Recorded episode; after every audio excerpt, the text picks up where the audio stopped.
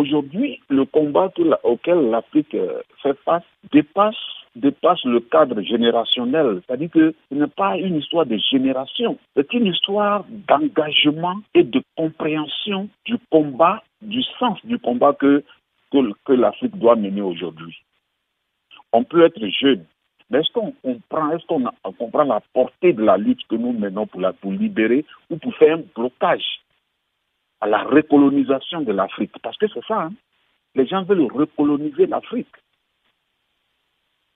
Ce n'est pas n'importe quel jeune, parce qu'il est jeune, qui va comprendre le sens de ce combat-là. Regarde ce qui se passe au Mali. Les militaires, là, ils ne sont pas, ce n'est pas un coup d'État ordinaire. Ils ont compris que tous les dirigeants qui sont passés par là, IBK et le, et le gars qu'ils ont failli, qu'ils ont failli mettre là, étaient prêts à vendre le Mali aux Français. Parce que le gars, on le met là et il prend des décisions sans consulter même ceux, sans consulter même le peuple. Parce qu'en fait, c'est une révolution populaire que les, que les, militaires ont endossé. Et du coup, ils s'allient aux Français, ils prennent des décisions, ils veulent refaire des élections sans consulter même les militaires qui ont bien voulu que le pouvoir aille aux civils. Donc, c'est le sens, c'est dans ce sens-là de, de, regarde par exemple en Centrafrique. Mm les Français ont compris qu'aujourd'hui, les, les Centrafricains, c'est grâce à la classe dirigeante, c'est grâce à Théodora qu'aujourd'hui, les Centrafricains vont comprendre que, en fait, les Français n'ont jamais été là pour aider la, la, la, la Centrafrique. Donc, je suis, je, je, fais partie de la classe de, de, d'Amana Picasso, je fais partie de la classe de, de Bleu Goudé. Donc, est-ce qu'il y a une jeunesse prête à ce combat-là? Heureusement, au Front populaire ivoirien, cette guerre-là nous a enseigné beaucoup. Mais la pression va venir. La pression que Laurent Gbagbo a subie et à laquelle il a résisté, qu'il a mené à la CPI, il faut que celui qui vient et qui se dit jeune soit prêt à, supporter cette pression-là. On lui a fait trop de propositions, des propositions qui pouvaient l'enrichir seul et sa famille et pouvait aller à la retraite à, l'aise. Mais est-ce que c'est ça le combat Est-ce que les jeunes sont prêts à dire non à ces, à ces, offres-là Cézanne, j'ai envie de revenir un peu sur euh, l'exemple que tu as pris sur le Mali et la Centrafrique. Mais est-ce que nous ne sommes pas dans une situation où on est en train de déshabiller euh, Paul pour habiller Pierre? Parce que c'est vrai, on veut se débarrasser des Français, on veut laisser ces accords euh, ou cette manipulation néocolonialisme et on se rabat sur la Russie.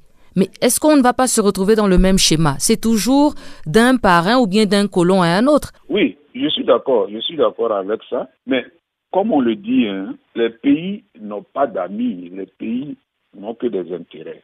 Ce que la France aujourd'hui, ce qui dégoûte aujourd'hui avec les Français, c'est le fait que les accords coloniaux n'ont jamais été revisés pour voir comment est-ce que on peut être en accord et les pays africains peuvent aussi bénéficier de ce qu'ils ont comme richesse.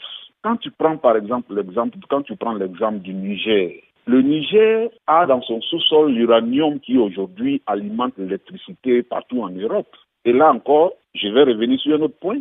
Mais regarde un peu, à cause des accords coloniaux qui disent que, entre autres, tout ce que les pays qui ont signé ces accords-là possèdent dans leur sous-sol est d'abord vendu, bon, vendu entre guillemets, mais est d'abord donné aux Français. Et c'est seulement quand les Français sont satisfaits que le pays propriétaire de ces, de ces biens-là peut chercher à vendre à d'autres partenaires. Quand ces pays africains veulent, par exemple, acquérir certains biens, c'est-à-dire en dehors de la France, ces biens-là doivent d'abord passer par la France et la France, la France impose des taxes. Donc si, par exemple, Pamela devait acheter une voiture japonaise au Japon, cette voiture-là doit subir des taxes supplémentaires qui vont dans les coffres des Français. Donc si cette voiture devait coûter peut-être 200 000 francs CFA, si tu l'achetais directement, avec les Japonais, elle va finalement coûter peut-être 300 ou 350 000 francs CFA parce que les Français auront ajouté leurs taxes. C'est vrai ce que tu dis. Est-ce qu'on ne va pas d'un de, de, goût à un autre goût? C'est vrai. Mais ici, il s'agit maintenant de s'asseoir pour discuter. Avec les Français, on ne discute pas. Mais avec les Russes, et ça, ça maintenant, l'autre partie maintenant, ça revient à la responsabilité de nos dirigeants maintenant de dire nous nous écartons des Français à cause de 1, 2, 3, 4 que nous refusons. Parce que nous les voulons, nous voulons que ces 1, 2, 3, 4 là soient 6, 7, 8. Est-ce que vous êtes prêts pour qu'on discute? On peut donc s'asseoir et discuter.